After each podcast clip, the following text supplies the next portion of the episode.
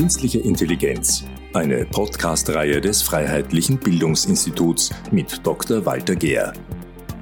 Folge 9 Wien als digitale Hauptstadt Europas. Dr. Walter Gehr ist Diplomat im österreichischen Außenministerium und assoziiertes Mitglied im Fachbeirat Ethik der künstlichen Intelligenz der österreichischen UNESCO-Kommission. Walter Gehr spricht im In- und Ausland zu Fragen der künstlichen Intelligenz, wie etwa beim ersten österreichischen Digitalrechtstag in Innsbruck oder im Rahmen des Weltdatenforums in China. Diese Podcast-Serie gestaltet Walter Gehr in seiner persönlichen Eigenschaft und die von ihm getätigten Aussagen können keiner Behörde oder anderen Person, sondern nur ihm selbst zugerechnet werden. Herzlich willkommen. Das weltweite Gefüge, das sich rund um die Entwicklung von künstlicher Intelligenz ausgebildet hat, sticht, grob gesagt, durch folgende Merkmale hervor. Die USA sind führend und China strebt danach, diese Führungsrolle zu übernehmen. Die Europäische Union hinkt hinterher. Weil sie mit den Vereinigten Staaten und China technologisch nicht mithalten kann, strebt sie danach zumindest Weltmeisterin bei der Regulierung von künstlicher Intelligenz zu sein. Bereits 2018 legte die Europäische Union eine Strategie für künstliche Intelligenz vor. Ob diese Strategie irgendwas Wichtiges bewirkt hat, ist zweifelhaft. Ganz sicher hat sie eines mit sich gebracht, nämlich die Veröffentlichung im Jahre 2021 einer österreichischen KI-Strategie. Darin gibt es ein Vorwort von Frau Klima- und Technologieministerin Gewessler von den Grünen und ein weiteres Vorwort von der mittlerweile aus der Bundesregierung ausgeschiedenen Wirtschaftsministerin Schramböck von der ÖVP. Wie nicht anders zu erwarten, orientiert sich die österreichische KI-Strategie an jener der Europäischen Union. Die drei Hauptziele der österreichischen Strategie aus dem Jahr 2021 sind die folgende. Erstens. Die Bundesregierung strebt für Österreich einen auf das Gemeinwohl orientierten Einsatz von KI an. Zweitens. Österreich soll ein international anerkannter Forschungs- und Innovationsstandort für KI werden. Und drittens. KI soll helfen, die Wettbewerbsfähigkeit des österreichischen Technologie- und Wirtschaftsstandortes zu sichern. Papier ist aber bekanntlich geduldig. Clemens Wasner, Vorstand von AI Austria, einem österreichischen Think Tank im Bereich der künstlichen Intelligenz, kritisierte die Strategie als reine Absichtserklärung. Konkrete Maßnahmen würden fehlen. Auch Sepp Hochreiter, einer der deutschen Pioniere der künstlichen Intelligenz mit einer Professur an der Johannes Kepler Universität in Linz, beklagte vor ein paar Monaten das Fehlen einer vernünftigen KI-Strategie. Professor Hochreiter ist ein renommierter KI-Wissenschaftler aus Bayern, der mit Pionierarbeiten moderner Spracherkennung und Übersetzungssoftware den Weg bereitete. Er sagte, wir sind international super anerkannt, stehen dort in der Champions League. Bei der Finanzierung sind wir aber in der Kreisliga. Das sei, als ob man Manchester United das Geld streichen würde. Wie blöd kann man eigentlich sein? fragte Hochreiter. Die Situation der KI-Forschung in Österreich ist katastrophal, so Hochreiter weiter. Die Regierung ignoriere die KI-Forschung, daher wollen Unternehmen nicht in Österreich investieren und Startups wandern daher aus Österreich ab. KI-Forschung ist in Österreich frustrierend. Hier handelt die Bundesregierung ähnlich wie beim Bundesheer, man bekennt sich zwar dazu, hungert es aber gleichzeitig aus. Für die Grundlagenforschung im Bereich künstliche Intelligenz investierte Österreich, so Professor Hochreiter, im Jahr 2021 7 Millionen Euro. Schweden dagegen 500 Millionen, die Niederlande 2 Milliarden und Deutschland 5 Milliarden Euro. Laut der Denkfabrik Brookings Institution liegt Österreich mit seinen 7 Millionen auf einer Ebene mit dem afrikanischen Staat Uganda. Hochreiter ist überzeugt, dass man mit entsprechenden Mitteln in Linz eine bessere Version von ChatGPT entwickeln könnte, weil diese längere Texte verarbeiten könne.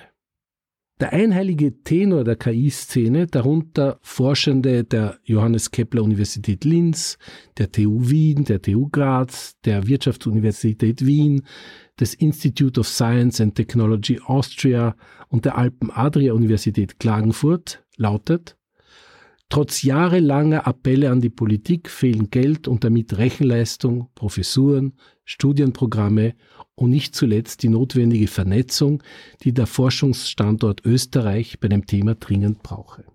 Der Linzer FPÖ-Stadtrat Dr. Michael Rammel kam Professor Hochreiter prompt zu Hilfe und forderte einen Schulterschluss für digitale Innovation. Der Wirtschaftsraum Linz, so der FPÖ-Stadtrat weiter, sollte die Chance nutzen, Forschung auf höchstem Niveau vor der eigenen Haustüre durchführen zu können. Wir sollten Google, Amazon und Co. das Feld nicht einfach so überlassen, so Dr. Rammel, sondern froh sein, wenn wir Spitzenforschung und die damit verbundenen Möglichkeiten in der Region behalten können.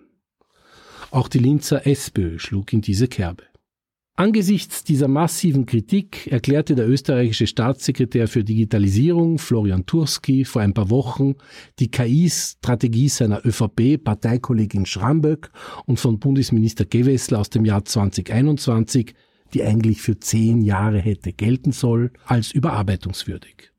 Bemerkenswert ist, dass die Stadt Wien bereits zwei Jahre vor Veröffentlichung der KI-Strategie der Bundesregierung zu einem großen Wurf ausgeholt hatte.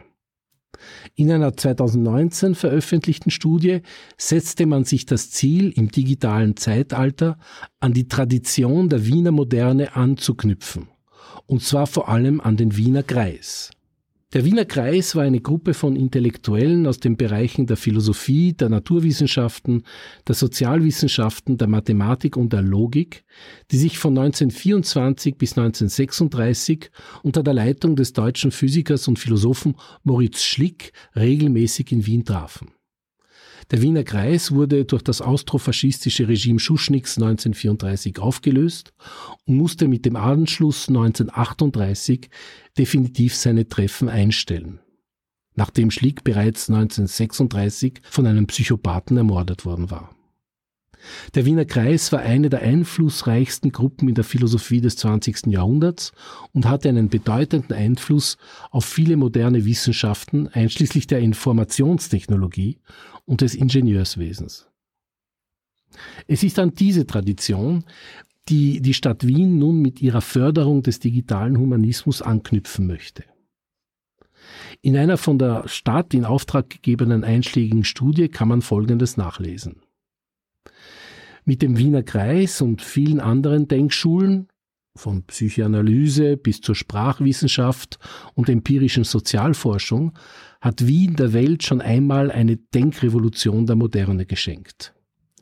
Mit dem Roten Wien steht die Stadt exemplarisch für mutige und nachhaltige soziale Lösungen. Der digitale Humanismus ist der nächste Schritt in dieser großen Entwicklung. Botschaft aus Wien an die Welt. Hier ist ein Ort, an dem die Werte von Humanismus und Aufklärung hochgehalten und für das digitale Zeitalter verhandelt werden.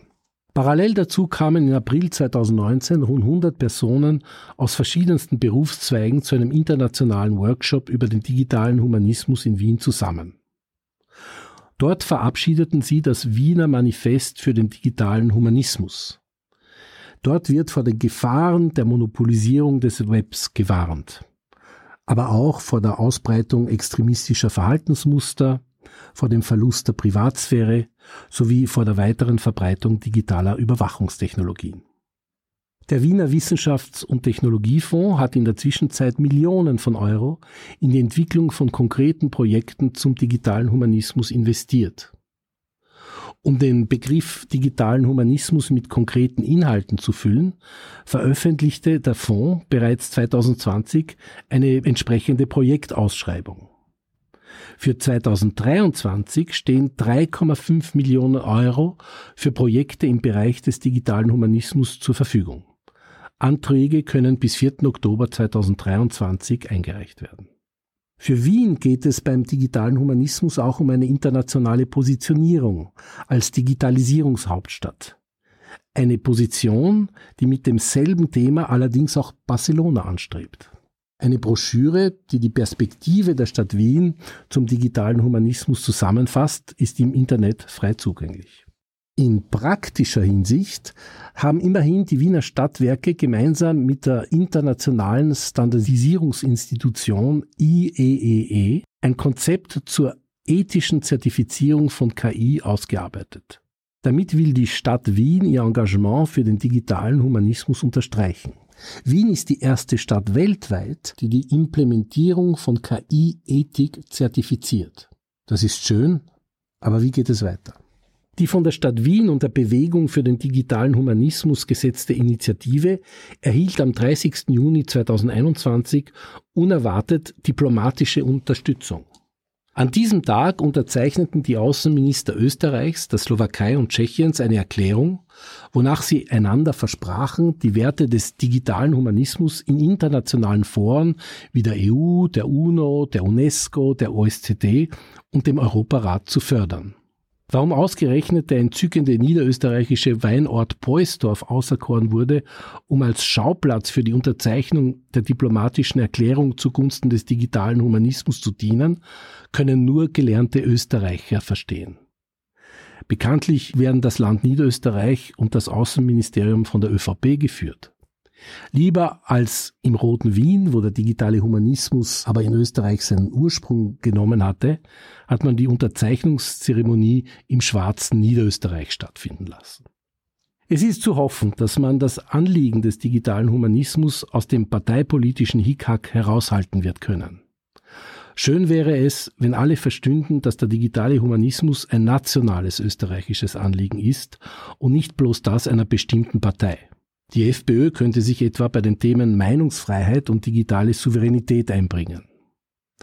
International wird man wohl nur die österreichische Bundeshauptstadt als digitale Hauptstadt Europas platzieren können. Ein Dorf aus Niederösterreich kaum. Ohne ausreichende finanziellen und personellen Ressourcen wird aber weder Wien noch Österreich mittel- und längerfristig einen bleibenden Eindruck mit dem Thema digitalen Humanismus hinterlassen. International ganz bestimmt nicht.